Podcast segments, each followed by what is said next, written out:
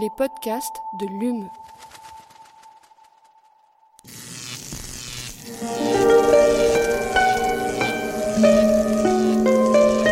Allume la science. La science. C'est une des nombreuses manières d'essayer de comprendre l'homme. Eh bien, imagine que toute forme de vie sur Terre meurt instantanément et que chaque molécule de ton corps explose à la vitesse de la lumière. Une sorte de, de relativisme absolu. Inversion complète de la charge des protons. La Terre va entendre ces mots. Allume la science.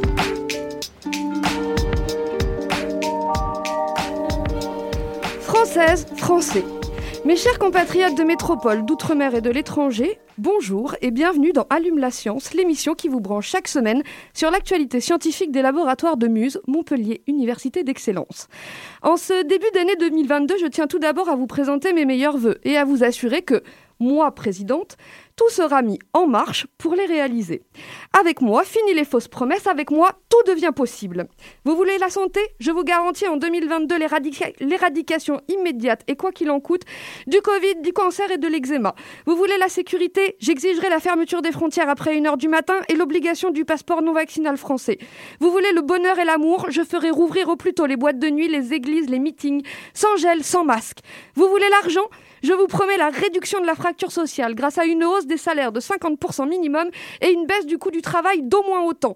La suppression de l'impôt sur la fortune et des chômeurs. Vous voulez l'écologie? Je déclarerai, la, je déclarerai la guerre au réchauffement climatique en ordonnant l'immolation par, le feu de tous les thermomètres. Vous voulez... Populiste Quoi, comment ça, populiste? Je t'en ficherai, moi, des populistes. Tu sais ce que c'est, toi, au moins, le populisme? Ah bah non. Eh ben ça tombe bien, parce que nos, nos invités, eux, ils le savent très bien. Ils sont chercheurs au laboratoire de sciences politiques du CEPEL et ils ont sorti en novembre dernier un ouvrage intitulé Au nom du peuple, dans lequel ils reprennent l'ensemble des préjugés sur le populisme pour tenter de mieux expliquer ce concept un peu flou et de plus en plus utilisé comme une catégorie fourre-tout. Avec nous en studio, Alexandre Désé, bonjour Bonjour, et bienvenue, merci. et Emmanuel Rengoat. Bonjour. Et bienvenue également, avec moi comme chaque semaine pour mener cette interview, la populaire et non populiste Aline Thériault. Bonjour. Allume la science, vous avez le programme, c'est parti. Chargement de l'engin terminé. Nous sommes à 0 moins 60 secondes. 59, 58, 57, 56, 55. Alors, on commence toujours cette émission par une question très simple et une question de définition. Autant dire qu'avec vous, ça a été un peu compliqué puisque vous commencez votre livre en nous expliquant que bah, faire une définition du populisme, c'est un peu compliqué. Alors, on va commencer par ça. Pourquoi est-ce qu'il est compliqué de définir le populisme? Qui veut répondre? Alexandre Désé? Ben, parce que le, le populisme, en fait, euh, est une notion qui a été utilisée pour définir tellement de choses qu'il est difficile de trouver un point commun entre ces différentes choses. Alors, euh, c'est- un terme qu'on a pu utiliser pour euh, qualifier des mouvements politiques, des régimes politiques, euh, des partis politiques, des hommes politiques, des idéologies euh, politiques, euh, certaines, certaines attitudes euh, politiques. C'est un terme qu'on a également utilisé pour euh, désigner euh, des mouvements d'extrême droite et d'extrême gauche, pour désigner euh, Pierre Bourdieu, Margaret Thatcher, euh, Indira Gandhi, euh, euh, le chanteur Renaud. Donc la grande question, c'est savoir euh, comment on peut définir des choses aussi euh, diverses et, hétérogènes. Donc effectivement, la première question qu'on s'est posée dans ce livre, c'est euh, est-ce qu'une définition du populisme est possible? Et notre réponse est oui, à condition en fait de, de s'accorder sur le minimal commun, le noyau qu'on va retrouver entre ces, différents, différentes manifestations du populisme. Et donc nous, on a considéré que ce qui était, constitue un invariant du populisme, c'est en fait un style politique, euh, généralement qui fait effectivement appel au peuple contre, l'élite, qui, peut être mobilisé par euh, différents types d'acteurs, différents types de mouvements, quelle que soit en fait leur, orientation euh, idéologique. C'est une définition qui existait déjà dans la littérature. Le problème, c'est qu'il y a une lutte très importante entre les chercheurs pour l'imposition d'une définition légitime euh, du terme. Donc, en fait, euh, le, le- seul point sur lequel euh, s'accordent les chercheurs, c'est précisément la difficulté de définir et de s'entendre sur une définition. Chargement de l'engin terminé.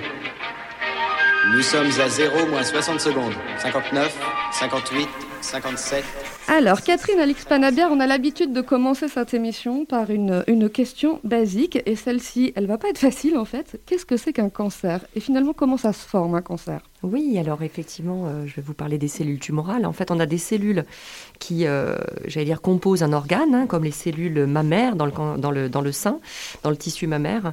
Et en fait, à un moment donné, une cellule tumorale va devenir complètement anarchique. Elle ne va plus, euh, j'allais dire, interagir de manière normale avec les cellules voisines, avec les cellules envi- environnantes, qu'elles soient euh, identiques ou non, euh, ce qu'on appelle un peu les cellules stromales aussi, euh, les cellules du système immunitaire. Et en fait, elles vont de manière anarchique se, se développer, se répliquer, se multiplier. Et donc, on va avoir une excroissance de tissus, de cellules, voilà, qui vont donc donner une tumeur, un cancer. Très bien. Alors, il y, a- une autre notion dont on va avoir besoin pour, euh, pour comprendre le déroulé de l'émission, c'est les métastases. Qu'est-ce que c'est qu'une métastase? Alors une métastase, c'est vraiment une cellule euh, qui est issue de cellules qui auront essaimé, de cellules tumorales qui auront essaimé de la tumeur initiale. Donc elles auront euh, disséminé, elles se seront, j'allais dire, elles auront été invasives et elles se seront, j'allais dire, elles auront voyagé dans le, dans le corps humain pour aller se loger dans des organes à distance et c'est ce que l'on appelle métastase. Donc une tumeur qui se réinitie à distance de la première. Alors, Lucie, on a parlé en introduction, vous vous intéressez, vous en particulier, à ce qu'on appelle les CTC, les cellules tumorales circulantes. Est-ce que vous pouvez nous détailler un peu plus ce que sont ces cellules? Oui, alors, dès la formation d'une tumeur, même si elle est toute petite, on peut avoir des cellules plus agressives que les autres, qui vont avoir la capacité en elles-mêmes de se décrocher activement de la tumeur, de pouvoir être invasives, de trouver des systèmes pour se frayer un chemin, d'atteindre un vaisseau sanguin, et de pouvoir justement, après, euh, ben, voyager dans le sang, pour atteindre justement de manière spécifique des organes à distance. Et donc, ces cellules tumorales circulantes, ce sont des cellules que l'on retrouve particulièrement, par exemple, dans le sang. Donc, avec le docteur Klaus Pantel, je prononce bien son nom, c'est Oui. bien ça, avec le docteur Klaus Pantel de l'hôpital de Hambourg, vous êtes à l'origine donc d'un concept qui a révolutionné cette approche, comme on le disait en introduction, la biopsie liquide. Donc, en quoi ça consiste et en, en- en quoi c'est différent d'une biopsie traditionnelle, on va dire? Oui, alors la biopsie liquide, on a inventé ce nom en 2010 et c'est pour ça qu'il a été publié pour la première fois et il est utilisé de partout dans le monde. En fait, on a pensé à une biopsie liquide puisque c'est un simple prélèvement de sang non invasif que l'on peut faire de manière répétée, euh, à l'inverse d'une biopsie tissulaire qui peut être invasive. Et donc c'est pour ça qu'on a eu l'idée de biopsie liquide. Et effectivement, la biopsie liquide aujourd'hui, euh, on parle de cellules tumorales circulantes, on parle aussi d'autres éléments figurés du sang, comme par exemple l'ADN tumoral circulant, les exosomes, les micro-ARN, on y reviendra de toute façon, et que l'on peut détecter euh, dans euh, le sang, comme on l'a dit tout à l'heure, ce qui est le plus fréquent, mais aussi aujourd'hui on parle des autres fluides biologiques, comme par exemple l'urine, euh, l'expectoration, la moelle osseuse, le liquide céphalorachidien, etc. Et on a des études justement qui ne se limitent pas euh, au compartiment sanguin. Et alors ce qui est extraordinaire, c'est que la biopsie liquide aussi, c'est vraiment quelque chose que l'on appelle en temps réel. C'est comme ça qu'on l'a défini aussi. Pourquoi? Parce que que ce soit l'ADN tumoral circulant ou les CTC, les cellules tumorales circulantes, elles ont un temps de demi-vie qui est très très court. C'est-à-dire qu'on sait qu'elles ne vont résister dans le sang qu'un temps très court. euh, moins de deux heures, moins de une heure. Donc, Oui, quand on voit un élément court, oui. à un instant T, on se dit, bah, c'est quelque chose qui est en train de se passer. Et alors, vous expliquez dans un article qui a été publié en décembre dans le magazine Pour la Science que euh, dans 7,5 millilitres de sang, on trouve moins de 10 CTC. Vous, vous cherchez vraiment une aiguille dans une botte de foin, en fait. Comment est-ce que vous faites pour les trouver, ces cellules tumorales circulantes? Exactement, ça fait 23 ans que je travaille euh, sur cette thématique.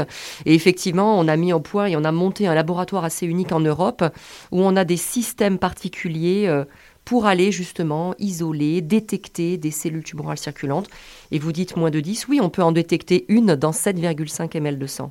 Donc là, on a différentes stratégies au laboratoire. Soit on va aller les, les cibler directement en positif, j'allais dire, comme si on allait pêcher euh, quelque chose en positif. Ou alors on peut éliminer ce qu'on veut pas et on, ga- on garde tout ce qui reste. Qu'est-ce que vous appelez en positif? Alors, euh, on va utiliser par exemple un marqueur spécifique de surface et on va prendre des anticorps anti euh, protéines, par exemple, de surface, et on va pouvoir cibler, comme si on allait pêcher directement en, sélection positive, cette cellule tumorale circulante. Ce qu'il faut se dire, c'est que aujourd'hui, on n'a pas de marqueur de tumeur. On va aller chercher une cellule épithéliale, hein, puisqu'on parlait du cancer du sein. On va chercher une cellule épithéliale qui d'habitude ne se retrouve jamais dans le sang. Les, sujets sains n'ont pas de cellules épithéliales qui circulent. Nos organes sont vraiment euh, solides et en cohésion avec eux-mêmes. Quand on a des cellules qui se décrochent épithéliales et qui circulent dans le sang, euh, ce sont des cellules malignes. Que ce soit chez des, sujets qui ont des pathologies bénignes ou des sujets plus âgés, on n'a jamais de cellules d'organes qui circulent comme ça dans le sang. Donc en fait, euh, ce qui est intéressant, c'est d'aller rechercher des, des, protéines spécifiques de cellules épithéliales qui nous permettent d'aller, entre guillemets, pêcher euh, ces cellules dans le sang. Et bien évidemment, ensuite, on applique des techniques de détection de ces cellules tumorales circulantes, ou encore une fois, on va aller chercher d'autres marqueurs, mais toujours spécifiques de cellules épithéliales. Chargement de l'engin terminé. Nous sommes à 0 moins 60 secondes. 59, 58, 57, 56. Alors, Pierre-Olivier Antoine, peut-être que pour commencer, on peut parler donc de l'animal en question, ce fameux paresseux géant dont, dont on ne sait pas grand-chose, en tout cas nous. Euh, donc, on, on, voit tous qu'il ressemble à un, un, paresseux, pardon. Euh, en quoi est-ce qu'il est différent du paresseux actuel, ce paresseux géant disparu il y a 12 000 ans Alors, les, paresseux actuels, ils sont tout petits. Euh, il y en a qui ont deux doigts, il y en a qui ont trois doigts, mais le point commun, c'est qu'ils sont euh, arboricoles, ils vivent dans les arbres et ils pèsent quelques kilos. Donc tout le monde a vraiment une représentation de ces paresseux-là, qui sont les derniers représentants d'un groupe qui était jadis florissant et surtout composé de beaucoup plus grosses bêtes terrestres. Donc c'est assez atypique, c'est très contre-intuitif si on s'en tient à la nature actuelle, mais ce sont des, des, animaux qui étaient apparentés, donc vraiment des paresseux, mais plutôt avec une allure d'ours. Alors, il faisait terrestre. Com combien la taille est très impressionnante. Donc Alors, euh... on parle de paresseux géants parce que ces animaux-là, quand ils se mettaient debout, en mode trépied, un peu à la façon des kangourous, leur tête culminait à 4 mètres. Et oui. Oui, oui, rien à voir avec euh, rien à voir avec la petite bestiole qu'on connaît actuellement, effectivement. Et donc, comme vous disiez, il n'était pas arboricole, il était, euh, il montait pas dans les arbres. Bah, celui-là, on pense qu'il n'était pas arboricole parce qu'il faisait plus facilement venir les arbres à lui que, que l'inverse. Et est-ce qu'on sait s'il était aussi lent? Alors, on pense qu'il était plus lent que sa corpulence ne pouvait le, le, le permettre. En gros, plus, plus, plus lent qu'un éléphant ou qu'un qu rhinocéros, qui sont des, des, animaux à peu près de la même corpulence. Mais ça ne l'a pas empêché d'être un grand voyageur. Oui, bah, justement, je vais vous reposer des questions là-dessus. D'abord, on l'a dit tout à l'heure, cette espèce, elle s'est éteinte il y a 12 000 ans, mais est-ce qu'on sait quand est-ce qu'elle est apparue? Alors, ces, ces paresseux géants, ils ont une histoire très bien documentée dans les deux derniers millions d'années. En Amérique du Sud, et Eremotherium le riardi, c'est un animal qui est connu exactement dans la même gamme de temps. C'est ce qu'on appelle globalement le quaternaire. Donc vous, vous l'avez dit, c'était un, un, grand voyageur, malgré sa lenteur. Est-ce que vous pouvez nous expliquer pourquoi? Qu'est-ce qu'il a fait comme voyage particulier, ce paresseux géant? Alors ces paresseux géants, ils sont partis d'Amérique du Sud. Ils sont restés en Amérique du Sud, certains. Mais quelques-uns ont gagné l'Amérique du Nord via l'isthme de Panama, qui venait juste d'émerger. C'était à Et quelle période ça? Il a commencé il y a à peu près 2 millions d'années. Et ces animaux-là ont gagné donc l'Amérique centrale, puis le sud de l'Amérique du Nord, et on les connaît depuis la Californie jusqu'à la Floride en passant par le Texas. Alors, est-ce qu'on sait également dans quel type d'écosystème il évoluait, ce paresseux géant? Est-ce qu'il y a d'autres euh, mammifères qui ont coexisté et qu'on connaît également? Alors, cet animal-là, il était herbivore, et donc on pense qu'il mangeait beaucoup de végétaux, beaucoup de végétaux par jour, et qu'il vivait dans des écosystèmes soit forestiers, soit plus probablement mixtes, c'est-à-dire entre la savane et la forêt. Et effectivement, les autres animaux qu'on va trouver associés à cet animal-là ailleurs, en Amérique du Nord, en Amérique centrale ou ailleurs en Amérique du Sud, permettent de le confirmer. C'est des écosystèmes terrestres avec de l'eau quelque part, pas loin, pour la boisson, et puis de la végétation en abondance. Donc ça veut dire que la Guyane euh, ou, l'Amérique du Sud a été savane à une époque? Et précisément, c'est ce qu'on cherche à, retrouver, à identifier pour la région précise où, d'où le, spécimen que nous avons ramené provient.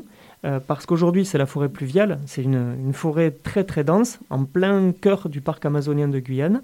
Mais des indices, et notamment sur la base de pollen, de grains de pollen, nous laissent supposer que cette région a été une savane, une pure savane, agraminée, pendant euh, ce qu'on appelle le dernier maximum glaciaire, il y a une vingtaine de milliers d'années.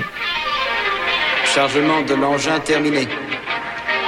Nous sommes à 0 moins 60 secondes. 59, 58, 57, 56. Alors Mathieu Sicard et Sylvie Urtrez, ce livre dont on va parler pendant les 20 prochaines minutes, donc je l'ai devant moi, c'est un manuel à destination des professeurs, donc il fait euh, 100, 140, euh, 144 pages et il propose donc 13 chapitres. Avant qu'on revienne sur ces euh, 13 chapitres qui sont 13 exemples, est-ce que vous pouvez nous parler un peu de la genèse de ce projet? Donc c'est un projet assez inédit, on l'a dit. Comment elle naît l'idée et quand, quand, quand elle naît? Alors l'idée, euh, bon bien sûr, c'est déjà un travail de longue date euh, avec les, professeurs du secondaire. Hein, on, on c'est pas nouveau, on le fait depuis très longtemps à la faculté des sciences. Mais euh, c'est surtout cette idée de, de, de, créer de nouveaux exemples sur ce thème hein, vraiment de, l'évolution, parce que finalement, les enseignants ont beaucoup de, temps de préparation de leurs cours, mais ont, enfin, prennent beaucoup de temps à préparer leurs cours, mais ont parfois du, du mal à trouver de nouveaux exemples quand ils ne sont pas euh, issus de la recherche, et donc tournent un peu en rond sur les mêmes exemples. Et ça peut être euh, parfois euh, la cible justement de, critiques, si on, en, particulier dans le domaine de l'évolution. Donc on voulait vraiment augmenter, outiller les professeurs du secondaire pour présenter l'évolution, la biologie évolutive. Et à quel moment donc vous, vous décidez de vous lancer dans ce projet. Il y a un déclencheur Oui, alors le déclencheur, c'est qu'il y avait le plus grand congrès d'évolution euh, mondiale qui a eu lieu euh, à Montpellier en 2018. Et euh, une partie des, finances de ce congrès, une toute petite partie, était pour ce qu'on appelle les outreach, donc aller vers le public, grand public. Et ben, dans ce domaine, on a fait des rencontres avec le, public tout venant, mais on, s'est dit que pour toucher les- les enfants, rien de mieux que de d'abord s'adresser à leurs enseignants, qui sont euh, ceux avec qui ils, euh, ils interagissent chaque jour. Et, de, ce, de cela, avec un petit peu de quelques moyens euh, donnés par l'organisation de ce congrès, on a pu initier cette formation. Et si je peux, pardon, sûr, à- à- ajouter, il y avait aussi un, un terreau très favorable dans l'environnement montpelliérain, puisque on est quand même euh, dans une, euh, une situation où euh, il y a une grosse communauté qui travaille en biologie évolutive, hein, en, en recherche. On est aussi dans des circonstances où on est un, travail qui a été engagé avec euh, nos collègues du secondaire et avec euh, les IPR depuis déjà 2006. euh, donc il y a une liaison lycée-université où on a déjà travaillé sur des projets communs, pas d'une aussi grande ampleur. Et en 2009, lors de l'année Darwin, les chercheurs et les enseignants du secondaire se sont déjà rencontrés pour mettre en place un certain nombre d'actions et de formations. Donc on ne part pas de rien, mais là on est vraiment sur un projet de grande ampleur cette fois-ci. Alors juste avant qu'on enchaîne sur le manuel, vous avez évoqué tous les deux plusieurs fois la biologie évolutive. En deux mots, vous pouvez nous dire ce que c'est que la biologie évolutive? Alors en deux mots, pour essayer d'être euh, d'être bref, on peut dire que la biologie évolutive, elle consiste à comprendre la biodiversité du vivant et les mécanismes qui façonnent cette euh, diversité et donc qui permettent de l'expliquer, d'expliquer son évolution et son maintien. C'est ça, hein, c'est de voir, euh, d'essayer de comprendre, euh, de montrer euh, au cours de- du temps, eh bien, euh, les, les, caractères des organismes, les fréquences des caractères vont changer et euh, mener à, à des potentiellement à des adaptations à des changements du milieu, par exemple. Chargement de l'engin terminé. Nous sommes à 0 moins 60 secondes. 59, 58. On passe maintenant à notre séquence reportage. Et Aline, tu nous emmènes au CIRAD, c'est bien ça? Oui, Lucie, en route pour le laboratoire de botanique et modélisation de l'architecture des plantes et des végétations, où Nick Rowe, avec son projet GrowBot, étudie les propriétés des plantes grimpantes qui peuvent inspirer de nouveaux robots. Bonjour, je suis Nick Rowe, je suis directeur de recherche CNRS et euh, je suis responsable, euh, je suis le responsable scientifique pour cet euh, plateau technique. Voilà, on fait la recherche sur la biomécanique et l'anatomie. Et donc là, on est euh, sur le site du CIRAD, au, lab- au laboratoire AMAP. Vous pouvez m'expliquer un peu euh, ce que c'est que ce laboratoire? Oui, en fait, dans cet laboratoire, on travaille sur la propriété biomécanique des plantes, surtout dans les forêts tropicales, en Amérique du Sud, en Afrique de l'Ouest et en Asie du Sud-Est. Et on fait beaucoup d'observations sur le terrain, mais ici, on fait des mesures mécaniques euh, sur les plantes, sur les tiges, les feuilles, les pétioles, les racines. Euh, après, on a euh, les mesures euh, mécaniques, on fait des analyses anatomiques. Donc ça s'appelle le plateau d'histologie et de biomécanique, c'est ça? Oui, c'est ça, exactement. Oui. Dans cette partie de la euh, pièce, on fait les mesures mécaniques. Dans cette partie de la pièce, on a beaucoup de, de types de microscopes, les loupes binoculaires, une nouvelle génération de microscopes digitales, où on a une très bonne profondeur de champ. On fait des observations sur les préparations. Donc ici, le but, c'est de euh, faire des observations, des mesures mécaniques, et puis préparer des matériel au niveau anatomique. Notre spécialité, euh, c'est les plantes grimpantes, les lianes. Les plantes grimpantes sont très très particulières, très très différents des arbres parce qu'au début ils sont rigides quand ils veulent trouver un support. La clématite, le chèvrefeuille, au début ils, ils cherchent les supports. Après ils s'attachent, ils deviennent très très flexibles. Et ils ne cassent pas. Et cette transition entre les matériaux naturels qui sont d'abord très rigides et puis ils se développent une flexibilité qui est résistant à la fracture, à la rupture, ça c'est très intéressant pour les approches biomimétiques. Donc vous vous inspirez des capacités des plantes grimpantes pour pouvoir concevoir de- des robots comme ça, c'est passionnant. Exact. Exactement. Vous travaillez avec des, des roboticiens du coup? Oui, on les roboticiens en, en Italie, dans, dans un institut qui s'appelle IIT, avec Barbara Mazzolai, qui est la, la chef de la- du projet. C'est très transdisciplinaire finalement, de la botanique oui, à la robotique. Exactement. On a des autres euh, euh, appareils ici. Ici, c'est un pendule mouton. Et en fait, avec cet appareil-là, on peut calculer euh, la force nécessaire pour casser quelque chose.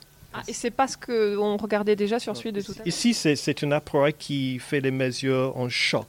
On, on- on a un impact, on a, on a le matos là qui, qui est dans une position élevée et on peut déclencher le C'est une branche que vous mettez en dessous?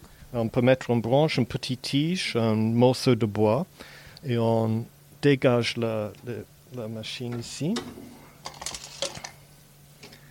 Le matos descend Oui, donc là on a le marteau qui descend et qui vient taper sur l'échantillon. il casse l'échantillon.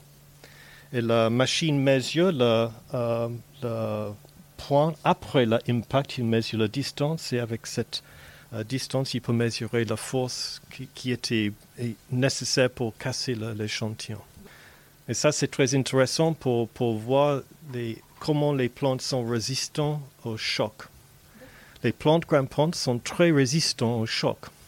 Et quelque chose de très intéressant pour nous, c'est de voir quelle est l'organisation de tissus dans les anciennes tiges de lianes qui sont très flexibles et résistants au choc, et voir comment l'organisation de tissus euh, peut optimiser la euh, résilience et la résistance aux fractures. Ça, c'est très intéressant pour les nouvelles technologies, pour les nouveaux types de tuyaux, les nouveaux types de câbles, qui ne va pas casser après un accident, après une explosion, après un impact. Vous pouvez vous inspirer du coup de ça pour euh, tout ce qui va être création de nouveaux matériaux derrière.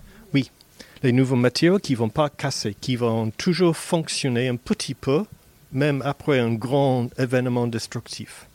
Et ça, c'est très intéressant pour les nouvelles technologies, pour les avions, pour les voitures, etc. etc. Dans, la, dans la nature, les plantes grimpantes sont très bien, sont très efficaces pour survivre les chutes des arbres. On dit les chablis en, en français. Et euh, c'est ça que- qui nous intéresse beaucoup, c'est le suivi de, de- des chocs qui sont très très forts. On s'inspire des plantes euh, pour tout ce qui, qui- qui va être technologie. Exactement. Exactement.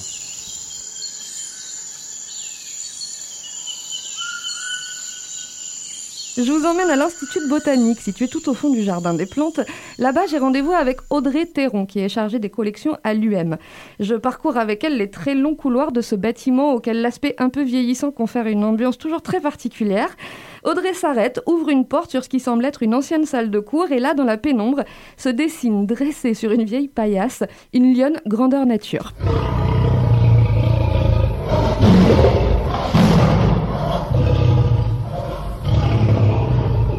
Je m'appelle Audrey Théron et je suis euh, chargée de collection muséale à l'Université de Montpellier. Et donc aujourd'hui, tu nous fais découvrir la collection de zoologie, c'est bien ça? C'est ça, alors une collection de zoologie euh, qui est euh, dispersée dans plusieurs réserves. Donc là, on est plutôt dans les réserves qui sont consacrées aux mammifères. C'est une petite collection de 300 spécimens qui est dans deux pièces. Et donc en rentrant dans cette première pièce, la première chose que l'on voit, c'est une lionne. C'est une lionne qui a une petite histoire en plus assez marrante parce que en fait la plupart des animaux qu'on possède, euh, on ne connaît pas forcément leur histoire. On a des traces dans les catalogues avec une ligne euh, le jour de l'achat ou de la donation. Mais celle-ci, en fait, on a pu un peu retracer son histoire parce qu'elle a été donnée euh, par le Muséum d'histoire naturelle de Paris au 19e siècle et on sait qu'elle vient d'Alger. Et certainement, elle aurait été rapatriée lorsqu'il y a eu la chute du Grand d'Alger au milieu du 19e siècle. Et donc, les Français avaient récupéré la ménagerie du Grand et l'avaient rapatriée à Paris. Et de Paris, en fait, lorsqu'elle est décédée, on a récupéré en fait euh,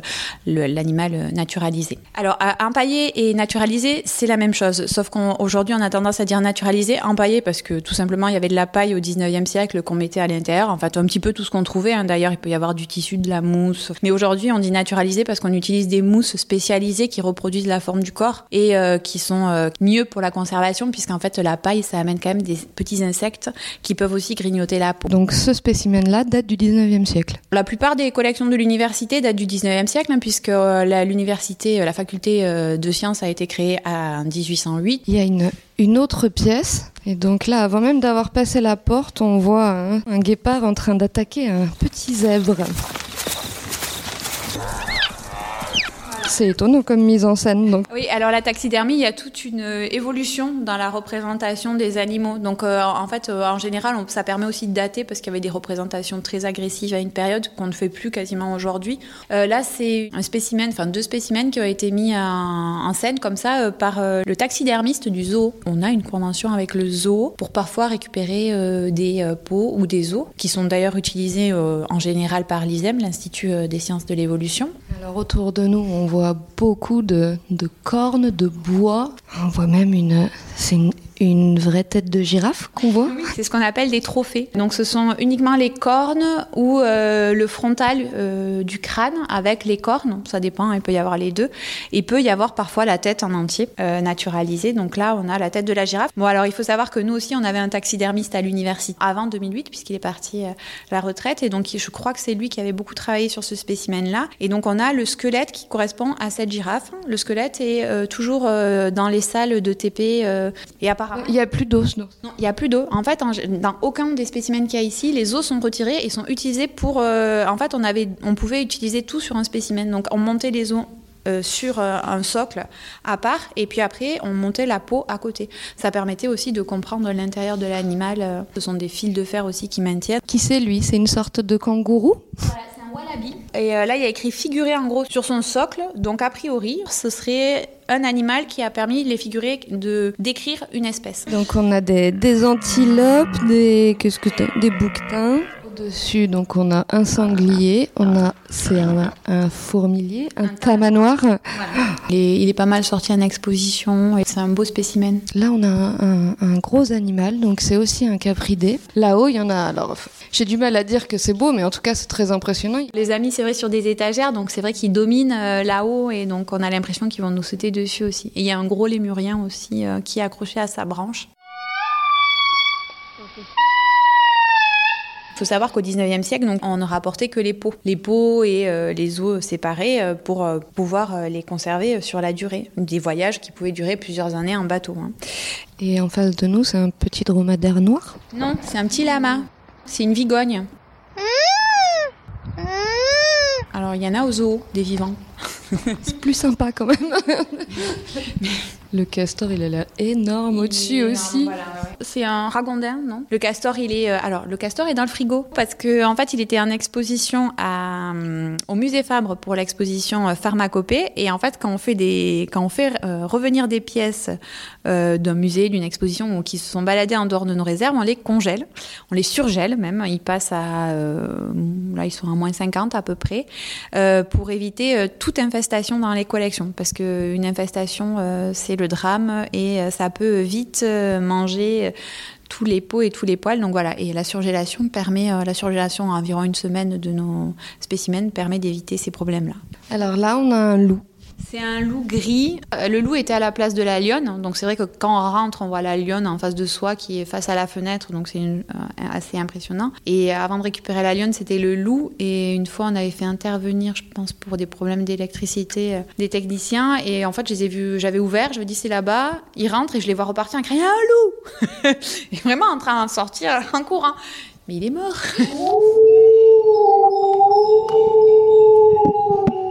Allume la science, c'est fini pour aujourd'hui. On se retrouve la semaine prochaine. D'ici là, restez branchés.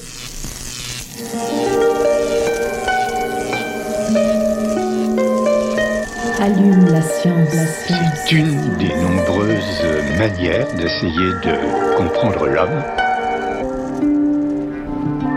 Eh bien, imagine que toute forme de vie sur Terre meurt instantanément et que chaque molécule de ton corps explose à la vitesse de la lumière. Une sorte de, de relativisme absolu. Inversion complète de la charge des protons. La Terre va entendre ces mots. Allume la science.